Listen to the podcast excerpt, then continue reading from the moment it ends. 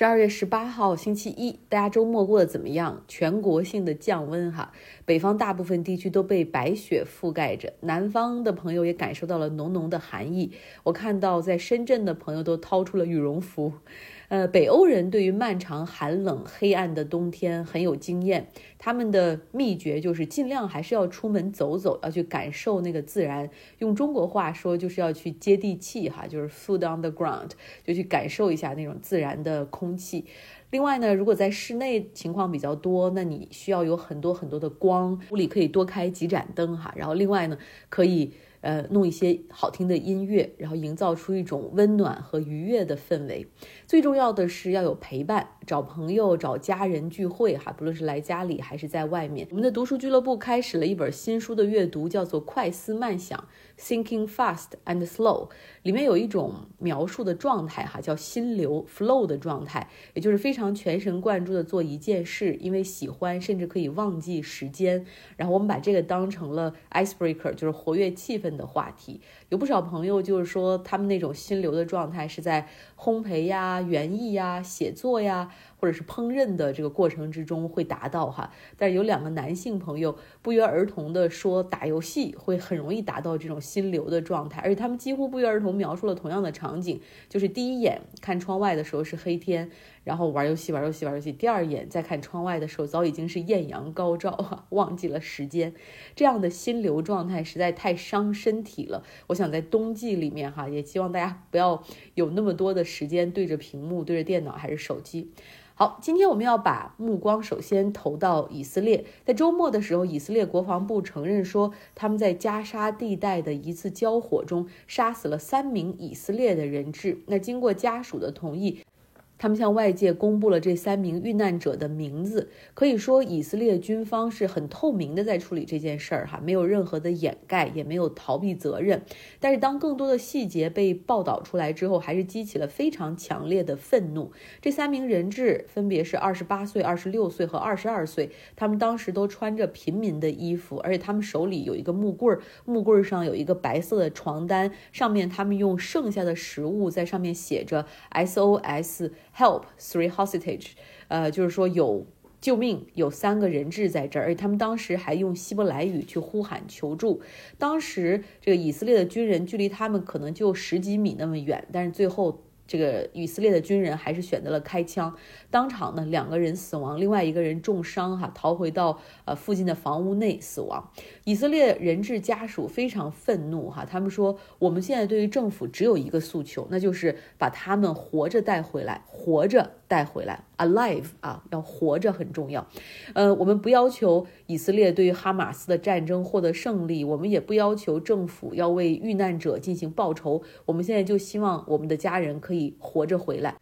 以色列政府必须对哈马斯停火，然后与哈马斯实行人质的交换，因为还有一百多个人质依旧在加沙地带。他们希望政府可以以解救人质为第一目标，停止无意义的攻击。另外呢，这些人质家属还表示说，现在想和内塔尼亚胡政府进行交流，比要找白宫和拜登总统开视频会议还要困难。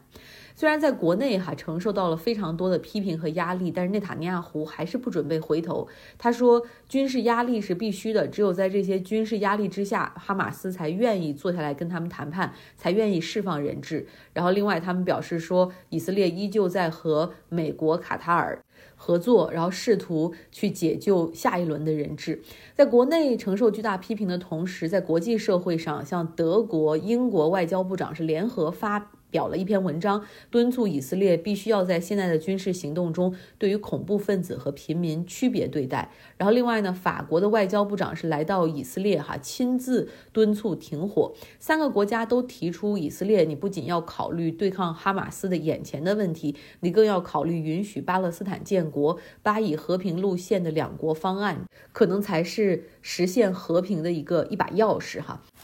但是内塔尼亚胡他是言辞的拒绝，他非常强硬的说：“我很骄傲的说，我们的政府在这些年来很成功的避免巴勒斯坦去建立一个国家。你可以想象吗？加沙地带的暴力和武力可能会同样发生在约旦河西岸吗？”他的意思就是说，巴勒斯坦如果要是建国的话。会用更加倍的手段去对抗以色列，很可能会有更多的暴力和冲突，哈，会有更多人死亡。那美国也是不断要求以色列 scale back，就是局势必须要降级，哈，呃，那美国的国防部长这周是出访以色列，希望进一步的去向他施压。那甚至美国民主党的一些议员直接提出说，应该把美国给以色列的军事援助与停火协议能否达成，以及这个平民百姓的死伤相挂钩。美国对于以色列的支持不能够再是无条件的了。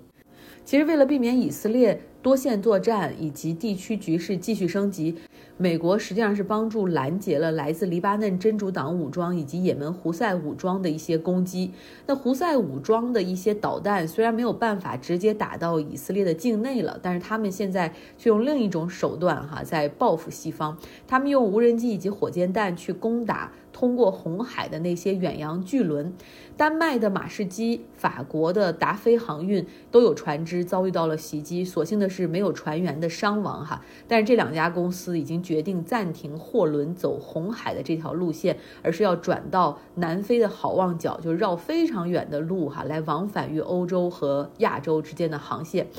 其实学过地理的朋友都知道，就是很多从亚洲，尤其是波斯湾的那些石油货轮，他们都是经过曼德海峡进入到红海之后，走苏伊士运河进入到地中海。这是全球最繁忙的，也是最主要的航运路线之一。大概全球百分之十的货轮都是走这里哈。那这条航线最危险的部分，实际上就是红海入海口曼德海峡这个部分，因为它仅有三十二公里宽，一侧呢是也门，另外一侧是。东非的厄立特里亚，实际上因为这个地方很窄，所以也门的胡塞武装非常轻松的就可以对路过的船只进行袭击。那袭击的方式也有多种多样哈，给大家举几个例子。啊，有一种例子是武装小队乘坐直升飞机，在锁定货轮之后。他们可以直接强行降落在甲板上，然后持枪的这些武装的人从直升飞机跳下来之后，然后就可以直接 hijack 整条船，哈，就是用武力马上控制船只，然后控制所有的船员。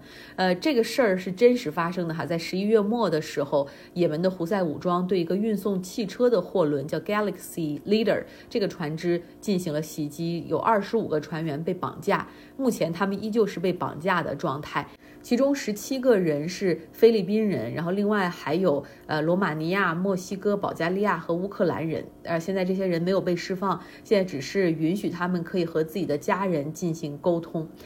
那这艘船它也是被胡塞武装所劫持了嘛？所以这艘船现在是抛锚在也门港口的附近，然后被当成也门的一个旅行景点。胡塞武装就在上面晒太阳度假，然后附近很多的这种百姓就坐着小船过来，以此拍照哈，在 social media 上面发一发。第二种袭击就是直接在岸上发火箭弹，或者是用无人机搭载着一些炸弹，然后更近距离的对船只进行袭击。那第三种呢，就是持有武器的这些武装，他们可以乘坐那种快艇，然后对于这个船只进行近距离的袭击，然后之后登船。就远洋货轮所面临的这些威胁，哈，过去有索马里海盗，现在有胡塞武装，到底有没有什么新的技术可以保护这些大型的货轮？其实业界一直都有在研究一种声声纳武器，哈，就是这种巨大的声音可以呃发射到三千米外的距离，相当于是他们发现可能有海盗船只要接近的时候，或者是武装船只要接近的时候。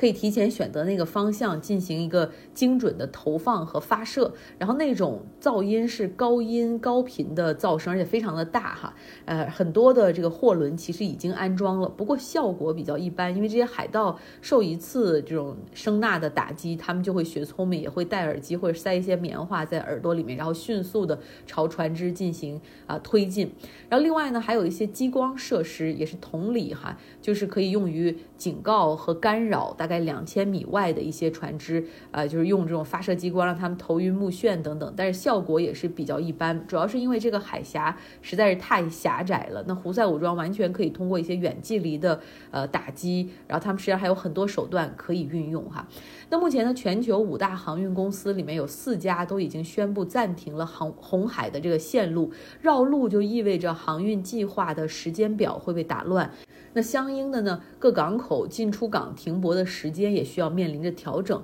呃，更重要的是，航运的费用会上升。那因为航运费用会上升，这几家航运公司的股票，像丹麦的马士基，两天里面就涨了百分之十三点八哈。呃，对他们来说算是一个利好，因为他们有机会可以涨价了。国内有一只呃航运期货，它叫集运指数，追踪从上海到欧洲的一个航运期货，今天也是一度涨停。